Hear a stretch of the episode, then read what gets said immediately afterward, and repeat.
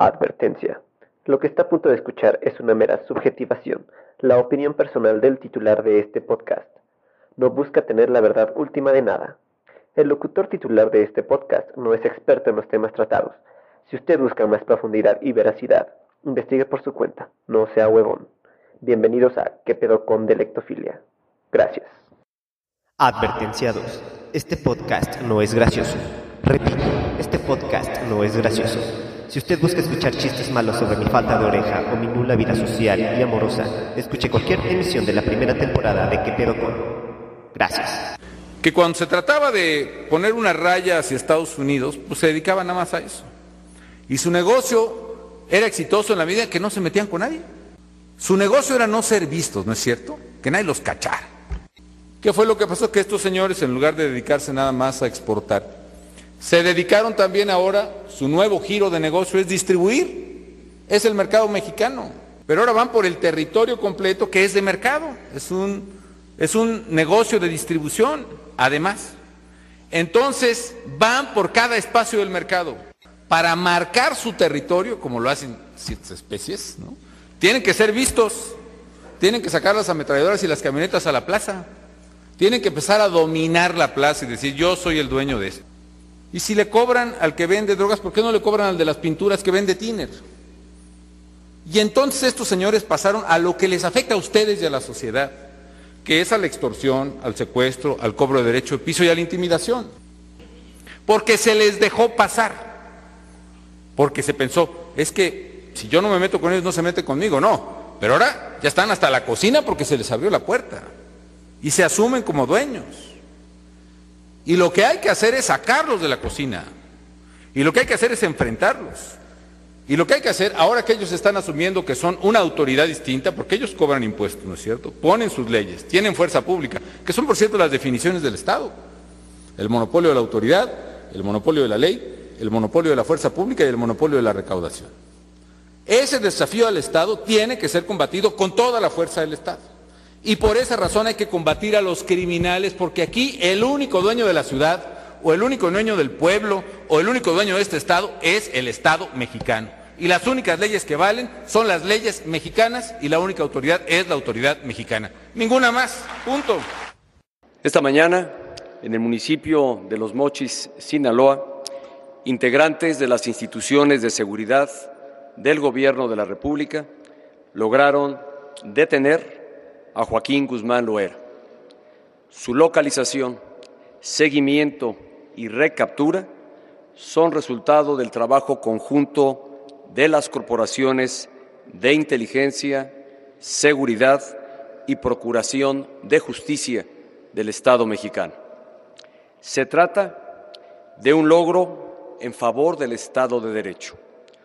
Esta acción contra la impunidad es resultado del trabajo permanente de valiosos elementos de nuestras instituciones que durante días y noches se abocaron a cumplir la misión que les ordené, recapturar a este criminal y presentarlo ante la justicia. Esta detención, como lo comprometí, habría de suceder. Ya lo, lo hice cuando fui jefe de gobierno en la Ciudad de México. Reduje eh, los delitos en un 30% en ese entonces. Y les hablo de delitos que sí se denuncian, que no son parte de la eh, cifra negra. Cuando fui jefe de gobierno se redujo eh, el número de homicidios y se redujo considerablemente el número de robos de vehículos. En muy poco tiempo vamos a, reducir eh, la delincuencia. Eh, en la medida que va a haber crecimiento económico, eh, conforme va a ir aumentando el crecimiento económico, la generación de empleo y se van a ir aplicando los programas de desarrollo social, va a ir bajando la delincuencia en el país. No se han detenido a capos porque no es esa nuestra función principal. La función principal del gobierno es garantizar la seguridad pública. Ya no es la estrategia de los operativos para detener a capos. Lo que buscamos es que haya seguridad, que podamos disminuir eh, el número de homicidios diarios. Hola, muy buenos días, buenas tardes, buenas noches, o a la hora que usted me esté escuchando. Soy Sergio Alberto Cortés y les mando saludos. Bienvenidos a esta tercera emisión de la segunda temporada de su podcast de Electofilia. Antes de comenzar, voy a poner de nuevo la advertencia inicial, porque el tema de hoy es bastante delicado, bastante filoso. Entonces, me gustaría dejarles claro esto. Advertencia. Lo que está a punto de escuchar es una mera subjetivación, la opinión personal del titular de este podcast. No busca tener la verdad última de nada. El locutor titular de este podcast no es experto en los temas tratados. Si usted busca más profundidad y veracidad, investigue por su cuenta, no sea huevón. Bienvenidos a ¿Qué pedo con Delectofilia? Gracias. No soy experto en el tema, esto es solo un repaso muy superficial de lo que a continuación les voy a hablar. ¿Cómo nació la idea de este podcast? Bueno, está inspirado en un libro que justamente acabo de leer. Me hago este espacio, primero va a parecer comercial y luego ya vamos al tema. Como algunos de ustedes ya lo sabrán, porque he puesto algunas publicaciones en Instagram, principalmente, soy un asiduo escucha de Convoy, un medio de comunicación verdaderamente independiente del maestro Olayo Rubio, que es un cineasta, guionista y locutor mexicano. Aquí ofrece una programación en vivo y aparte deja todos los programas con formato de podcast. Últimamente he estado escuchando uno. El locutor titular es el periodista de proceso Arturo Rodríguez García, que junto con Olayo tienen Simulacro, un podcast de análisis político cuya tirada era analizar las elecciones pasadas, las que ganó el Fuchicaca, alias Andrés Manuel, pero de ahí comenzaron a tocar temas sociales y políticos en boca de todos. En alguna emisión tuvieron de invitado a Osvaldo Zavala, que habló de su libro, Los cárteles no existen. Este capítulo del podcast tratará sobre el libro del que me hice dueño tan pronto como escuché la entrevista con ese señor, así que agradezco a estos tres grandiosos intelectuales que nunca escucharán esto, pero bueno, aquí vamos. ¿Qué pedo con el Estado? Les comparto un poco de la contraportada. Primero lo dicen los medios de comunicación y pronto lo repiten las narconovelas, las películas y los corridos. Los cárteles de la droga han construido imperios de criminalidad que rebasan el poder del Estado. Todos aseguramos saber de capos, plazas y rutas, y sin embargo lo que conocemos del narco no es real. Nuestras ideas sobre el narcotráfico son, casi en su totalidad, el resultado de una tramposa narrativa concebida por los gobiernos de México y Estados Unidos. Todos hemos aprendido ese relato. Es hora de empezar a desaprenderlo y afrontar la realidad. Así que, en palabras muy vanas, el tema central de este magnífico libro es, el narco no es lo que parece. Comencemos con un poco de contexto que escuché en el podcast Simulacro y también lo que leí en el libro para establecer qué pasa aquí. Porque, ah, qué bellos son los narcocorridos, ¿no? Los libros, las series. El jefe de jefes, la figura mitificada de los grandes capos del narcotráfico. Desde la llegada al poder de la alternancia, que en su tiempo fue sinónimo de algarabía y fiesta, el PAN, un nuevo enemigo, entre comillas, surgió y se empoderó de tal forma que fue llamado un paraestado, una fuerza capaz de doblegar al mandatario mismo de una nación como la mexicana, el narco. ¿Qué es lo que les viene a la cabeza al pensar en el narco, mis queridos lectófilos? Fuerza, poder, armas, violencia, desapariciones. Según cifras oficiales dadas a conocer por el periódico El País, desde que esta afamada guerra contra el narco comenzó, hay más de 60.000 desaparecidos. Mientras tanto, según el Washington Post, hay cerca de 250.000 muertos gracias a esta guerra. Estos números son solo la punta del iceberg. ¿Qué volvió al narco el poder paraestatal y paramilitar que es? Los medios de comunicación, la tesis principal de Zavala en el libro es, el narco nunca ha estado sobre el poder del Estado, del ejército ni de la policía. No, no existe el parestado, y todos esos mitológicos seres llamados por Anabel Hernández, los señores del narco, no son más que un invento, no fantasioso, sino del discurso oficial del Estado. Los carteles son un dispositivo simbólico cuya función principal consiste en ocultar las verdaderas redes del poder oficial que determinaban los flujos del tráfico de drogas. La figura del traficante es un mito basado en una matriz de lenguaje por medio del cual el Estado determina las reglas de enunciación de eso que pronto nos acostumbramos a llamar narco. Esa matriz no explica a la ciudadanía las actividades reales de los narcos, sino que codifica simbólicamente los límites epistemológicos en los que involuntariamente habríamos de representar a los narcotraficantes y el tráfico de drogas. ¿Qué quiere decir esto? Que lo que sabemos de los narcos está basado totalmente en lo que nos dicen los medios oficiales y el discurso oficialista de lo mismo. No es real. Vamos por partes. El discurso oficial es la verdad que el Estado, o sea, las estructuras políticas, las del poder, dan sobre un caso dado. El Estado, o sea, los gobernantes, necesitan un enemigo en común para poder subsistir como tal, como gobernantes. El poder del gobierno se mantiene con el miedo, al menos en México, y un discurso del narco como enemigo público en común les da todas las libertades de actuar como se les dé la gana sin enfrentar una consecuencia real de lo que hacen. La hegemonía es la legalización del poder por medio de un discurso que logra ver como oportuno, cuando en realidad solamente está rompiendo con la ley misma.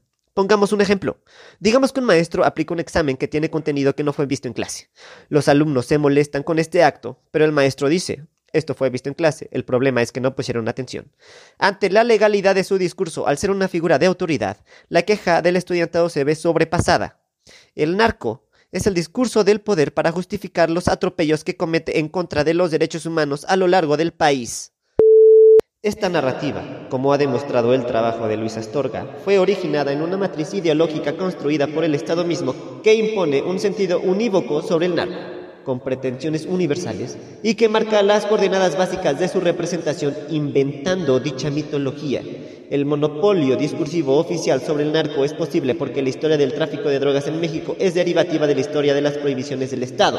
Dicho de otro modo, el prohibicionismo estatal es la condición de posibilidad de la existencia y desarrollo del crimen organizado, con mayor razón del lenguaje que utilizamos para describirlo. El Estado, el poder, los gobernantes necesitan un enemigo en común para poder canalizar el odio y el repudio común de la población, para poder ellos seguir en sus actos de barbarie. El que controla el discurso hegemónico, o sea, el que decide quién es el enemigo, tiene el poder. ¿Han escuchado esa frase? ¿América para los americanos? Esa es la doctrina Monroe, elaborada por John Quincy Adams y atribuida al presidente de ese entonces, 1823, de Estados Unidos de América, James Monroe. En pocas palabras, dicta que cualquier intervención europea en América sería vista como un acto de agresión en la que los Estados Unidos tendría toda la autoridad de intervenir, sin importar el territorio del que hablamos. No olvidemos, sin embargo, que los gringos se creen que ellos solos son americanos, o sea que cualquier americano no es del continente, solo ellos. Entonces América para los americanos más bien debería ser comprendida como América para los gringos. En especial la parte norte de, o sea, la que es México, Centro y Sudamérica. Todos somos de los gringos. Después del establecimiento del comunismo y la creación de la Unión Soviética en 1922, el antagonista del capitalismo salvaje de los gringos, se dio la perfecta oportunidad para los de las antiguas trece colonias para poder reafirmar su doctrina. El enemigo estaba al otro lado y eran los soviéticos, los comunistas. Bajo este discurso hegemónico, en Latinoamérica se llevaron a cabo una cantidad de golpes de Estado impresionante. Estamos hablando de que países como Bolivia, desde 1934, por ejemplo, han sufrido 56 golpes de Estado. Esto es cuando el ejército toma el poder de un Estado. Perú ha sufrido 31, Panamá 24 y una invasión estadounidense. Argentina 8 golpes de Estado, Chile 9. Paraguay incluso sufrió por allá de los 1860 y tantos una guerra de la Triple Alianza. Ellos solos contra Brasil, Uruguay y Argentina, orquestada por agentes externos, porque Paraguay había logrado levantar una economía independiente del exterior. La destrozaron a tal nivel que hoy en día siguen sin poder levantarse. Según documentos oficiales, que luego de años son liberados en los distintos países de Latinoamérica, se tiene un registro de que los golpes de Estado son orquestados por Estados Unidos de América, cuya economía, no olvidemos, es de guerra. Eso quiere decir que cuando veían la amenaza del comunismo, ellos entraban en acción para desestabilizar la amenaza. Su verdadera finalidad, sin embargo, era la de desestabilizar al gobierno en turno y poder abrir sus fronteras al capitalismo de succión. O sea, Estados Unidos de América se llevaba los recursos a precio de ganga ante una economía devastada por una guerra que necesitaba urgentemente la reactivación de sus procesos de intercambio comercial. No nos vayamos tan lejos. Estos golpes de Estado no son cosa de cientos de años atrás. Augusto Pinochet derrocó a Salvador Allende en Chile por ahí de 1974. Perú sufrió un golpe de Estado en 1992, Haití en el 2004, Honduras en el 2009. Sin embargo, la caída de la Unión Soviética y del comunismo por allá de 1991 ya se veía venir. Era necesario buscar un nuevo enemigo en común, porque el discurso hegemónico debe cambiar, adaptarse, disfrazarse, ser siempre legal y justo. La amenaza del comunismo ya no sería suficiente y los estadounidenses encontraron al enemigo perfecto, el narco. Su primer conejillo de indias, Colombia, fue donde establecieron bases militares, hablando de entre 1960 y 1970, donde se comenzó la prohibición de estas sustancias nocivas, las drogas, para combatirlo. Veámoslo en perspectiva. El comunista, al menos eso en la humilde opinión de este creador de podcast mamador, es que requiere una ideología. Hay que estudiarle lo más mínimo, al menos. O sea, que de perdiz decir que Marx solamente quería que el Estado mantuviera a los huevones, cosa que no es cierta, pero bueno, en esto de las ideologías siempre es fácil malinterpretar. Encontraron al enemigo perfecto, uno que podía ser cualquiera, tanto el mamador ricachón hijo de papi hasta el alfarero, el jornalero, el iletrado, el estudiante, el padre, la ama de casa, el hijo, la hija, el intelectual, el político, el pobre. Todos podemos ser narcos según este discurso. Justo en eso radica el poder de esto, así como su peligrosidad. Cualquiera que haga algo malo es narco. Fue asesinado porque tenía algo que ver con el narco. Es un ricachón porque es narco. Está jodido porque es narco. Ahora entramos en tema. ¿De dónde viene la mitificación de la figura de jefe de jefes en el que un hombre es suficientemente poderoso como para provocar al Estado verdaderas jaquecas? Como ya dije, según Zavala, no hay tal, no hay poder capaz de pelear al tú por tú contra el Estado, o sea, los gobernantes. Pero el narcotráfico no es un factor causal del discurso securitario, sino un objeto de ese discurso. En otras palabras, lo que comúnmente llamamos narco es la invención de una política estatal que corresponde a intereses geopolíticos específicos.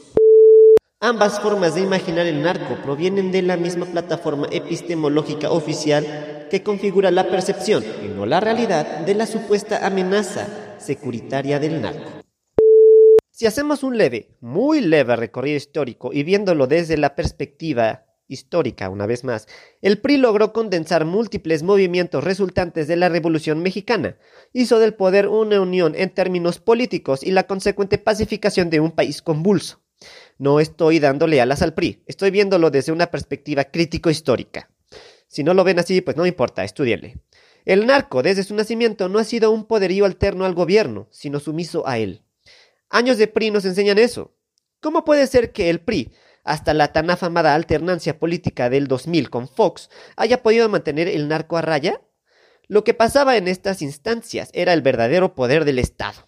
Los narcos sí se mataban, había un intercambio de sustancias nocivas, pero siempre reglamentadas por el poderío oficial. Estaban controlados. Lo que pasó con Fox fue que hubo una fragmentación de poderes en su victoria. El equilibrio logrado por el PRI y su hegemonía de dictadura perfecta, en palabras de Vargas Llosa, se vio tan valiente porque los nexos y alianzas entre la policía, las cúpulas del poder y el narco se vieron relativamente independientes. O sea que estas tan llamadas plazas se desconocieron del poder del gobierno, el poder ejecutivo, que es el del presidente, y la situación se vio fuera de control. La violencia comenzó a repuntar, no solo porque el Estado perdiera fuerza, sino porque se fragmentó. A esto, no olvidemos que los tres poderes están en México justo para evitar que uno u otro haga de las suyas, se mantienen a raya entre sí. No es que Fox, que si era un pendejo, haya perdido poder, sino que se dividió. Aquí empieza el juego de los medios de comunicación. La llegada de Calderón significó la oficialización de la guerra contra el narco. Felipe Calderón ganó en una campaña muy dudosa contra su principal opositor, Andrés Manuel. Recordarán ese afamado eslogan, por decir así, AMLO, un peligro para México, hecho por Antonio Solá. Pues bien, ese mismo fue el que ayudó a Andrés Manuel a ganar en esta reciente campaña electoral. ¿Qué pedo? Los presidentes que ganan muy dudosamente tienen que llevar a cabo un acto de legitimación para ser aceptados. Calderón hizo su guerra contra el narco. Fox no tuvo necesidad de hacerlo porque ganó definitivamente. Peña Nieto encarceló a Elvester Gordillo, exdirigente de la SNT que ahora tendrá un partido político y logró salvarse de pagarle al SAT. Nosotros no podemos hacer eso, nos llevan a la cárcel. Salinas, y luego de su caída del sistema, o sea, el sistema se cayó, nadie sabe si con doble L de callar o con Y de caer. encarceló a La Quina, el líder sindical de Pemex en aquel tiempo, una lacra social. A Calderón le valió la guerra para legitimarse. Datos. La violencia que se repuntó en varios estados de la República hasta antes de la salida del ejército a las calles era relativamente seguros. De hecho, la tasa de homicidios en lugares como Ciudad Juárez, por ejemplo, iban a la baja. Sin embargo, el ejército, que llegó para salvarnos, logró el efecto opuesto. La crecida de homicidios se vio disparada exponencialmente. Peña Nieto siguió su estrategia de militarización, un estado de excepción en el que, con excusa de la salvaguardia nacional, se permite al poder el atropello de las garantías individuales de la soberanía a cambio de luchar contra el enemigo común, el narco. A fin de cuentas, el narco podemos ser todos. Uno de los puntos más delicados de la nueva presidencia, aparte de la forma de hablar lentísima del fuchicaca, además de su indiferencia ante los verdaderos problemas sociales, es el de seguridad. Andrés Manuel sigue con la militarización del país con la Guardia Nacional, que no es más que el ejército, pero en un campo de acción civil. Veamos la diferencia entre esto. Un policía se encarga de evitar un crimen. No hay enemigos, hay prevención del delito. El policía se encarga de ayudar, no de matar. Y en consecuencia actúa. La policía es reactiva. Por eso hay que esperar a que lleguen al lugar del siniestro. El ejército actúa contra enemigos. Ellos van a matar. Ese es su entrenamiento. No van a prevenir. Para ellos solamente hay enemigos, no prevención del delito. Si un soldado comete una infracción, es juzgado por el fuero militar. Un policía no. Un soldado que mata no puede ser juzgado por un fuero civil. Queda indemne, porque están entrenados para matar. Ese es su trabajo. El policía no mata, previene. La Guardia Nacional son militares con campo de acción de fuero civil. En otras palabras, pueden hacer lo que quieran y serán juzgados por un fuero militar, incluso si se cometen atropellos civiles. Pueden matar y ese es su trabajo ni pedo. La mitificación de la figura del narco se ve a través no de los presidentes, que dicen que son malos. Si esto fuera así, nadie les creería. Es el discurso legal, o sea, libros, cine, televisión, periodismo. Cosa fuerte. Por ejemplo, yo he leído mucho a Anabel Hernández, grandiosísima periodista que, Zavala dice, repite el discurso oficial. El punto de inflexión es La Reina del Sur, de Arturo Pérez Reverte. Aquí la imagen del narco ya no es la de un muerto de hambre que se ve obligado, dadas sus circunstancias sociales, a dedicarse al narcomenudeo, sino que son figuras respetables y poderosas que mandan. Se mitifica al narco a través de medios que nos llegan y los interiorizamos. Pero eso no quiere decir que sea cierto. Incluso si ustedes hacen un pequeño recorrido histórico entre las canciones que hablan sobre narcos, las del inicio hablan de tráfico de marihuana y un par de kilos de cocaína. Hoy en día hablan de superjefes paraestatales. Zavala también aquí hace un análisis literario de varias novelas que tratan la figura del narco, unas en donde lo engrandecen reproduciendo el discurso oficial y otras donde le dan su verdadero trasfondo de estar en manos del Estado. Por ejemplo, 2666, novela de Roberto Bolaño, en la que sí se ve una figura del narco poderosa pero siempre sumisa al Estado. Y esto es importante de tomar en cuenta. Es la figura literaria la que modifica, la que empieza a modificar la figura del narcotraficante. Sobre todo para aquellos que dicen que leer no sirve de nada, justamente de la literatura fue de donde nacieron todas las leyendas mitológicas que hoy en día se mantienen como grandes y poderosas. Como espacio privilegiado de significación, una de las posibilidades de la literatura reciente es, o debería ser, abordar críticamente el proceso histórico que enmarca nuestro presente. Me interesa ante todo señalar cómo, al proponerse objetivos políticos específicos, la narrativa de ficción puede generar oportunidades productivas de disenso intelectual. Zavala pone el ejemplo del Chapo Guzmán. El señor llegó a estar en la revista Forbes y su fortuna era prevista de miles de millones de dólares, uno de los más poderosos a escala global, a según con una influencia en más de 50 países latinos y europeos. Sin embargo, tanto sus capturas como sus escapes se han dado en un contexto mediático importante. Cuando durante la presidencia de Peña Nieto se dio la recaptura del Chapo, se dio dos días después de este verse con Obama. Esto es una pequeña muestra del poderío del Estado. Otro ejemplo. La revista Rolling Stone publicó una entrevista que se dio entre Sean Penn y el Chapo gracias a la intermediación de Kay del Castillo. Solamente dos días después de su recaptura. ¿Podría ser que ya se había decidido su captura y por eso se permitió esta entrevista? No solo eso, no le encontraron nada de esos miles de millones de capital al Chapo. no sabía inglés, no tenía una persona que administrara su dinero en paraísos fiscales. No le encontraron nada. Y su figura, hoy en día, es nada más que una pequeña leyenda. El Estado tiene el poder, no el narco. El Estado usa un discurso de mitificación del narcotraficante, pero eso no quiere decir que sea real, sino que nosotros lo hacemos real. Creemos que el narcotraficante es magnánimo, pero no es más que un peón de ajedrez, una pieza totalmente prescindible. ¿Qué finalidad tendrá el Estado para mitificar figuras así y promover la violencia en el país? Pues los muertos sí están, y en su mayoría son daños colaterales. No tienen rostro, no tienen nombre, son datos, números, son impersonales.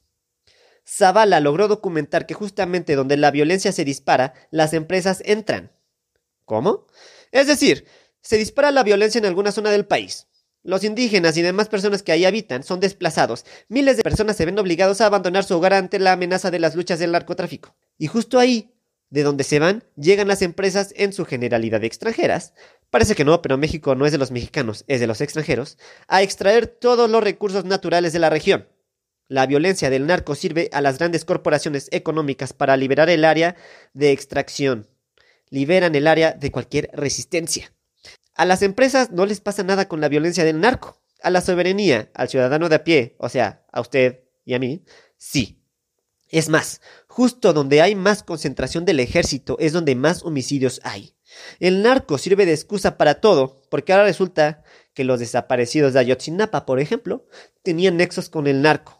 Es la ridiculización de cualquier movimiento. Todos tenemos nexos con el narco si le conviene al Estado, no al Chapo. Sin embargo, hemos llegado a la era de abrazos, no balazos. Frase de un gran intelectual mexicano. Ahora el discurso, desde su entrada, se vio volcado al huachicol, palabra que originalmente se refiere a una bebida. Sin embargo, lo que vemos de la gente con sus bidones robando gasolina de los ductos no es sino la mínima parte del problema. Estamos hablando de ductos ilegales, y la cantidad de gasolina es tan grande que no se puede vender en bidones. Miles y miles de litros de gasolina. A ese nivel solo se pueden vender en gasolineras. Esto quiere decir que son las mismas empresas las que promueven el huachicol. Una vez más, el discurso a manos del Estado.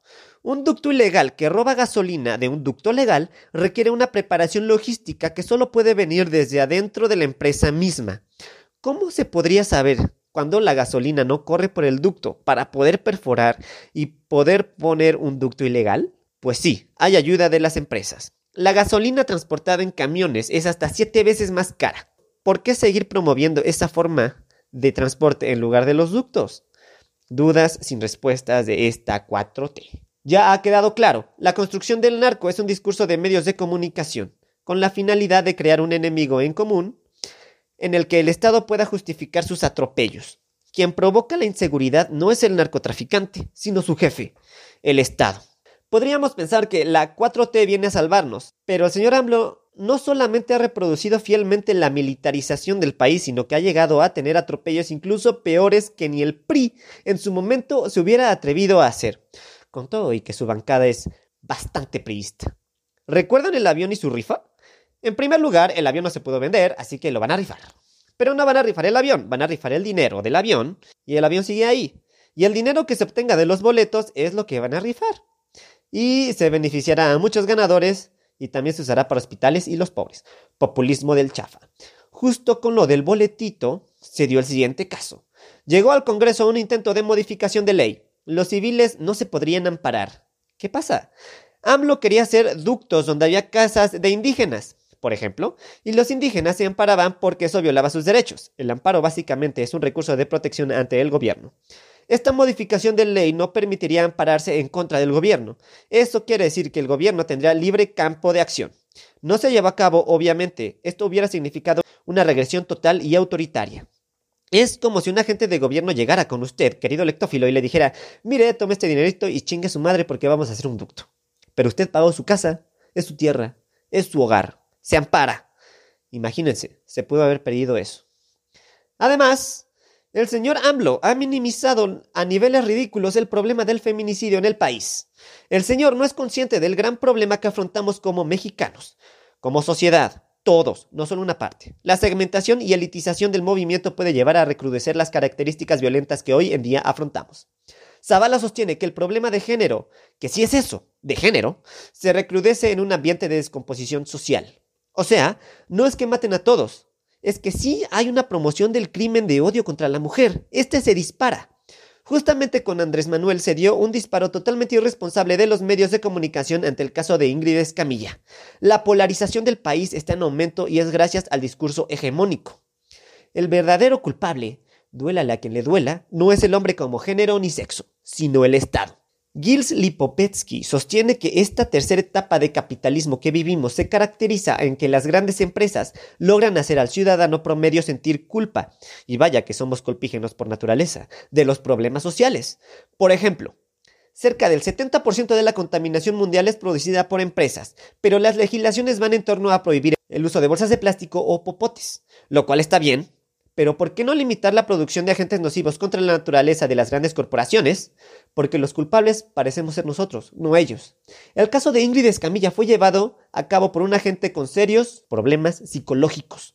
Una explosión machista, un feminicidio, sería un asesinato de la mujer con las características dadas. Hubo una relación sentimental, violencia sexual, exposura del cuerpo y otros. Pero este sujeto le vació los intestinos. Ahora, el discurso que se mueve en redes sociales es que cualquier hombre es capaz de hacerlo. No. Este tipo de acto, eso de remover los intestinos, lleva horas y horas. Es un asesinato. Sí, es un feminicidio, sí, pero no cualquiera lo haría. El caso de la niña Fátima fue llevado a cabo por dos personajes, o entre ellos una mujer.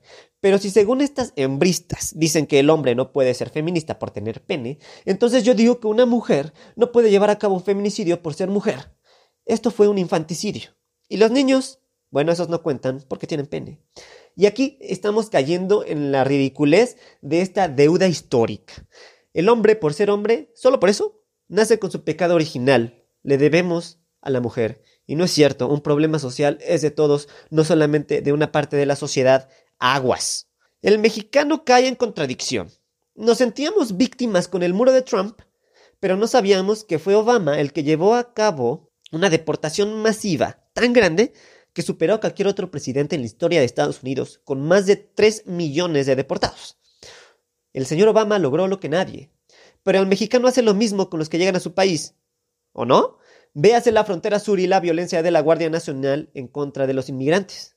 El muro de Trump sí está en la frontera sur de México. Podría ser que el nuevo enemigo de AMLO sean los conservadores, que somos todos los que estamos en contra de su política descuidada, o el feminismo, o los inmigrantes sudamericanos, Calderón, todos. Véase muy bien esto. El señor AMLO habla mucho de Calderón, que ya se fue del PAN. ¿Por qué? Porque ya tiene un partido político. Ahora Calderón podría quitarle plazas al PAN, que es la segunda fuerza política del país. El Fuchicaca es inteligente, está acabando con una amenaza, la más peligrosa y se está colocando, y habrá de paso, con un campo totalmente libre para el 2024. Es el PRI resucitado desde las cenizas de mierda de su aparente desaparición. Tiene a Bartlett culpable de la caída del sistema del 88 que llevó a Salinas al poder luego de perder, cosa que ya fue admitida oficialmente, contra Cotemo Cárdenas. Salinas perdió la elección aquella vez, pero ganó la presidencia. No podemos dejarnos llevar. No ha bajado la violencia, se ha disparado. Justamente veamos un par de casos de la presidencia de Andrés Manuel. El avionazo donde murió Rafael Moreno Valle. No había librado el establecimiento de ductos de gasolina, o sea, hubo amparos en contra, lo cual lo llevó a pagar indemnizaciones millonarias a empresas por los amparos en su contra.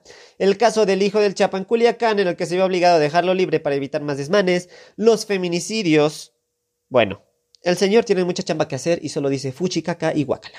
Ante esta terrible violencia, de las marchas feministas. Solamente recordemos, el ángel de la independencia es una puta piedra que no pueden violar ni sacar los intestinos. Ojalá a todos nos saliera lo nacionalista ante los casos de verdadera importancia. Sin embargo, seguimos polarizándonos nosotros solos. El discurso hegemónico está llevando a cabo lo que quiere. El culpable es el Estado, no los hombres. No nos olvidemos de eso. Estamos viviendo una transformación del discurso. Y ni siquiera le están haciendo ellos, le estamos haciendo nosotros mismos. Así que hay que tener cuidado con hacia dónde llevamos nuestras energías. Esto fue ¿Qué pedo con el Estado? Nos vemos en 15 días.